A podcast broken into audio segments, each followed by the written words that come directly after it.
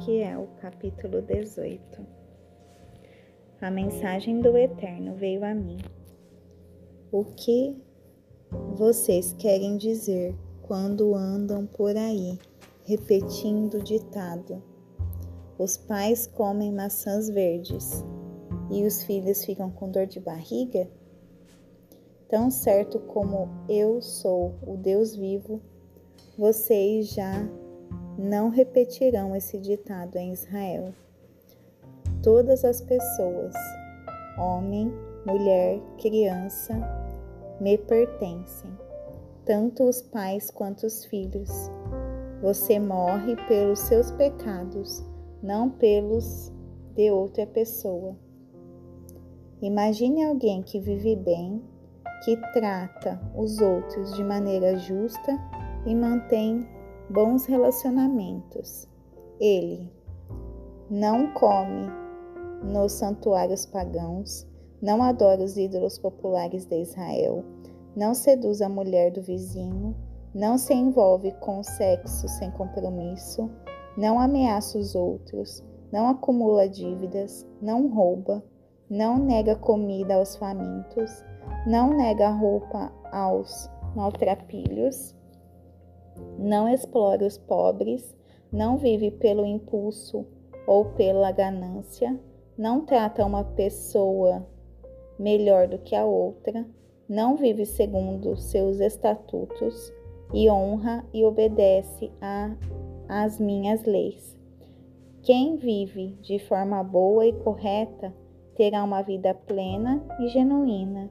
É o decreto do Eterno, o Senhor. Mas, se alguém tem um filho que se torna violento e assassino, se afasta do caminho e faz qualquer dessas coisas, mesmo que os pais não tenham feito nada disso, ele, se ele come nos santuários pagãos, seduz a mulher do vizinho, ameaça os pobres, rouba, acumula dívidas, admira ídolos, comete obscenidades, explora os pobres. Você acha que essa pessoa, o filho, vai viver? Sem chance, visto que fez todas essas coisas detestáveis, ele morrerá, e sua morte será a sua própria culpa. Agora, suponha que esse filho tem um filho que vê todos os pecados cometidos pelo seu pai. O filho vê isso, mas não segue os passos do pai. Não come nos santuários pagãos, não adora aos ídolos populares de Israel, não seduz a mulher do vizinho, não ameaça os outros, não se nega a emprestar dinheiro, não rouba, não nega comida aos famintos, não nega roupa aos maltrapilhos, não vive pelo impulso ou pela ganância, não explora os pobres, ele faz o que eu digo, cumpre minhas leis e vive segundo meus estatutos. Ele não morrerá pelos pecados do seu pai, em vez disso, terá uma vida boa e abençoada, mas o pai morrerá por aquilo que fez, pelos pecados de oprimir os fracos, roubar seus irmãos, fazer o que é absolutamente errado na comunidade. E vocês ainda perguntam: por que o filho não compartilha da culpa do pai? Mas já não está claro?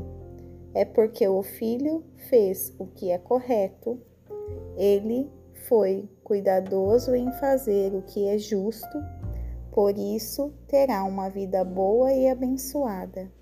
A alma que peca é a que morre.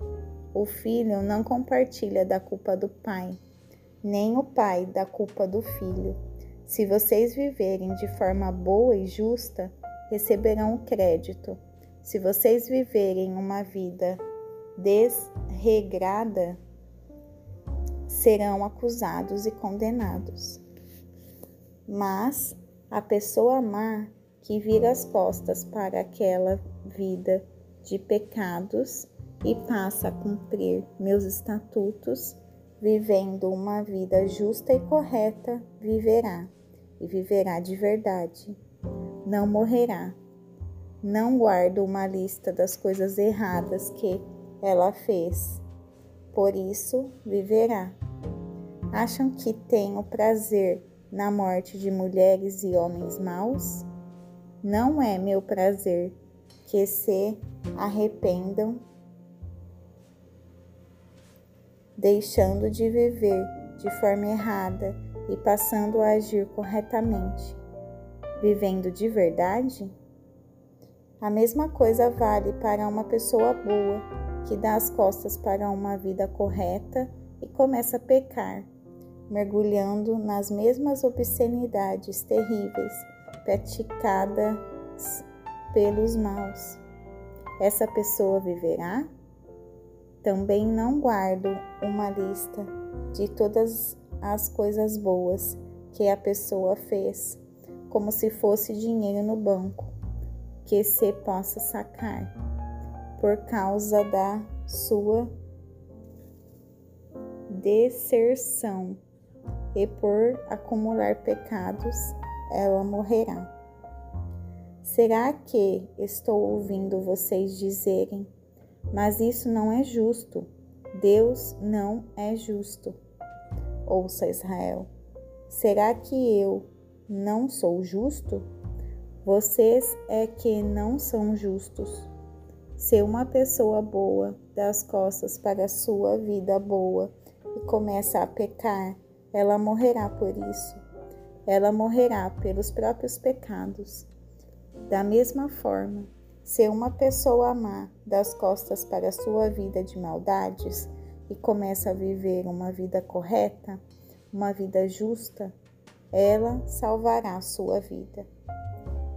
Visto que ela rejeitou todas as coisas ruins que cometeu, ela viverá de verdade, não morrerá. Mesmo assim, Israel continua choramingando isso não é justo. Deus não é justo. Eu que não sou justo, Israel, vocês é que não são. A conclusão é esta, Israel. Eu julgarei cada um de vocês de acordo com seu modo de viver. Portanto, arrependam-se, deem as costas para a sua maneira rebelde de viver para que o pecado não os destrua. Limpem a casa, chega de rebeliões. Busquem um coração novo, busquem um espírito novo. Por que vocês escolheriam morrer, Israel? Não tenho prazer algum na morte de ninguém. É o decreto do Eterno, o Senhor façam uma ruptura radical, vivam